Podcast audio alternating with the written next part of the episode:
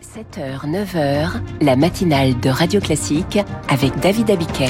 Et Charles Bonner pour le journal de 7h30. Avec à la une ce matin la colère dans le monde arabe et les pays musulmans après l'explosion d'un hôpital de Gaza en pleine discussion sur l'aide humanitaire. Un 13e 49-3 d'Elisabeth Borne pour éviter les débats sans issue sur le budget.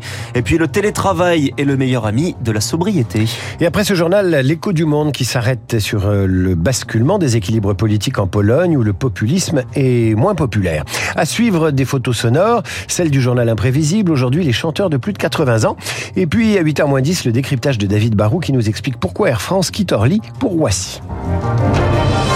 Et à la une, une vague de soutien à la Palestine. L'explosion d'un hôpital de Gaza fait l'effet de catalyseur. Peu importe qu'Israéliens et Palestiniens se renvoient la responsabilité et que le bilan soit encore flou, chacun se range derrière le camp qu'il soutient depuis des décennies. Des manifestations ont donc éclaté au Liban, en Tunisie, en Libye, en Jordanie et bien sûr en Cisjordanie, territoire palestinien occupé et où chaque colère est réprimée, Julie Droit. Depuis l'attaque du 7 octobre, la ville palestinienne de Naplouse, au nord de la Cisjordanie, subit les représailles des colons, comme nous le raconte Amjad Erfaï, directeur d'une ONG palestinienne locale. La situation était déjà compliquée avant cette guerre. Naplouse est entourée de la plus grande colonie israélienne. Maintenant, chaque jour, les colons attaquent les Palestiniens. Ils mettent le feu aux maisons, aux champs d'oliviers, et ils le font avec la protection du gouvernement israélien et des soldats. À Naplouse, comme à Ramallah ou à Hébron, la population se mobilise désormais tous les jours pour dénoncer ces violences. Nous voulons montrer au monde notre situation pour stopper cette guerre, pour obtenir notre liberté, notre État, nos droits. Comme bon nombre de Palestiniens, Amjad Erfaï craint que l'opération israélienne contre la bande de Gaza ne soit fatale à son peuple. Israël cherche à déloger tous les Palestiniens de Gaza pour qu'ils partent vers l'Égypte. Ensuite, le gouvernement fera la même chose en Cisjordanie et nous forcera à fuir vers la Jordanie pour en finir avec le problème palestinien. Une crainte partagée par le président égyptien Abdel Fattah al-Sisi qui s'est hier prononcé contre le déplacement massif de Palestiniens vers son pays, précisant que cela rendrait impossible l'établissement d'un État de Palestine. Et le point de passage de Gaza avec l'Égypte va rouvrir pour de l'aide humanitaire. Les camions attendaient à la frontière. La Russie va livrer 27 tonnes d'aide. Israël a donné son accord à condition que cela ne passe pas par son territoire. Cette aide, c'est une victoire diplomatique pour Joe Biden, le président américain en visite hier en Israël, venu soutenir son allié, le disculper sur sa version de l'explosion de l'hôpital, mais aussi l'alerter alors que l'État hébreu est tenté par la violence et la vengeance après l'attaque du Hamas. Je vous avertis au moment où vous ressentez de la rage. Ne la laissez pas vous consumer. Après le 11 septembre, nous avons commis des erreurs. En temps de guerre, je sais que les choix ne sont jamais clairs ni faciles. Il y a toujours un coût humain. Et 23 Français sont morts en Israël, 7 sont disparus parmi lesquels probablement des otages. Avec cette situation au Proche-Orient et les attentats ces derniers jours, l'alerte est à son maximum. Les alertes à la bombe se multiplient, 130 vols annulés hier, de nombreux retards et plusieurs aéroports évacués, plusieurs heures dont Beauvais et Toulouse. Même chose au château de Versailles. Les obsèques de Dominique Bernard célébrées ce matin à Arras. C'est à ce, c'est ce matin à 10h en présence d'Emmanuel Macron, cérémonie retransmise sur écran géant avec un dispositif de sécurité renforcée en, centre-ville. Les élèves de son lycée sont dispensés de classe pour pouvoir s'y rendre. Depuis son assassinat, de nombreuses voix politiques et syndicales réclament plus de sécurité devant les écoles. Une enquête est lancée par le ministère et qui évoque des vigiles, des caméras, des portiques. Certains évoquent même la reconnaissance faciale. Mais tout cela, c'est trop pour Michel Fournier, le président de l'association des maires ruraux de France. On voudrait mettre de la vidéo partout. Euh, mais attendez, la vidéo, c'est pas la panacée. Il y a un moment donné, le contact humain, il est très important. Ce qui serait plus nécessaire, ce que j'ai proposé d'ailleurs au ministre, c'est pour tous ces personnels d'accueil, une formation spécifique par rapport au premier geste que l'on doit faire. Donc, euh, je suis plus pour l'humain que pour la vidéo, parce que euh, il peut y avoir toujours un dérapage, c'est sûr. Le risque zéro, ça n'existe pas. Mais on va pas faire des écoles prison quand même. Donc, euh, il faut raison garder. Michel Fournier avec Servane de Pastre. On ne peut pas dire que le suspense était entier. Elisabeth Borne a bien utilisé hier l'article 49.3 de la Constitution. Cela évite un vote perdu d'avance sur le volet recettes du budget de l'État. Même si c'est allé vite entre la version présentée et la version finale, il y a quelques amendements retenus au palier.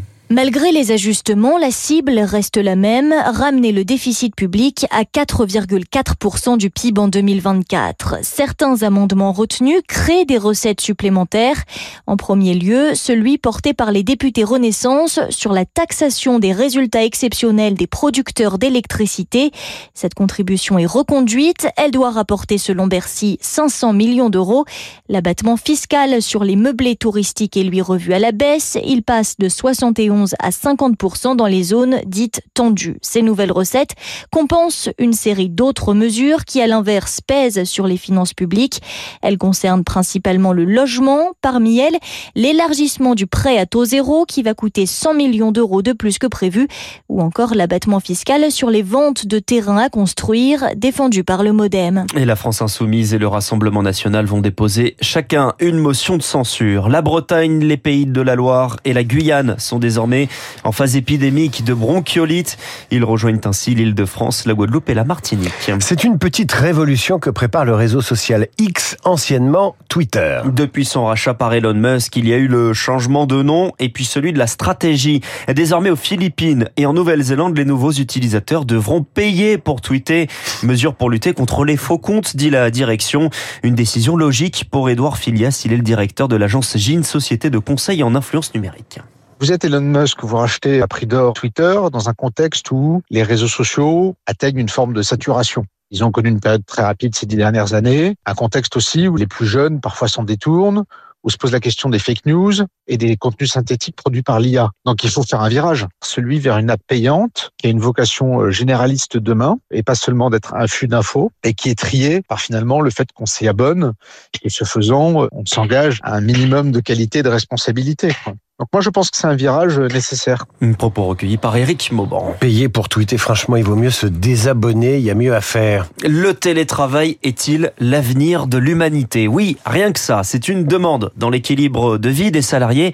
C'est aussi bénéfique pour l'environnement. Une étude de l'Institut français pour la performance des bâtiments le confirme. Si tout le monde est en télétravail en même temps, eh bien on peut économiser jusqu'à 35% d'énergie à Naïo. Dans cette expérimentation, l'Institut français pour la performance des bâtiments a d'abord calculé les économies faites par les entreprises quand les bureaux sont vidés de tout leur personnel, puis il a mesuré la consommation des employés chez eux pendant leur jour de télétravail.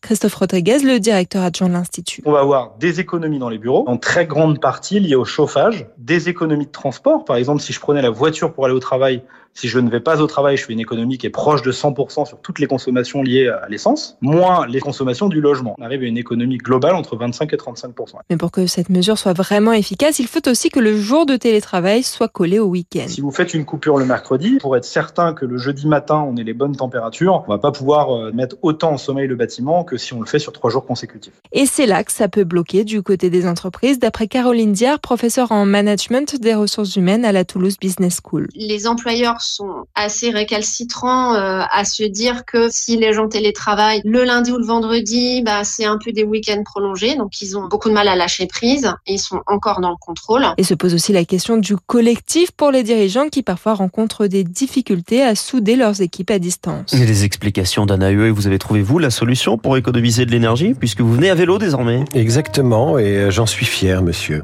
on, est, on est fiers de vous. Vous, vous êtes interdit de télétravail, vous revenez à 8h30 pour le rappel des titres. Prochain journal à 8h à suivre l'écho du monde avec quelqu'un qui n'est jamais en télétravail. C'est Christian Macarian, direction la Pologne, avec lui qui se cherche un gouvernement de coalition progressiste Radio Classique 7h30.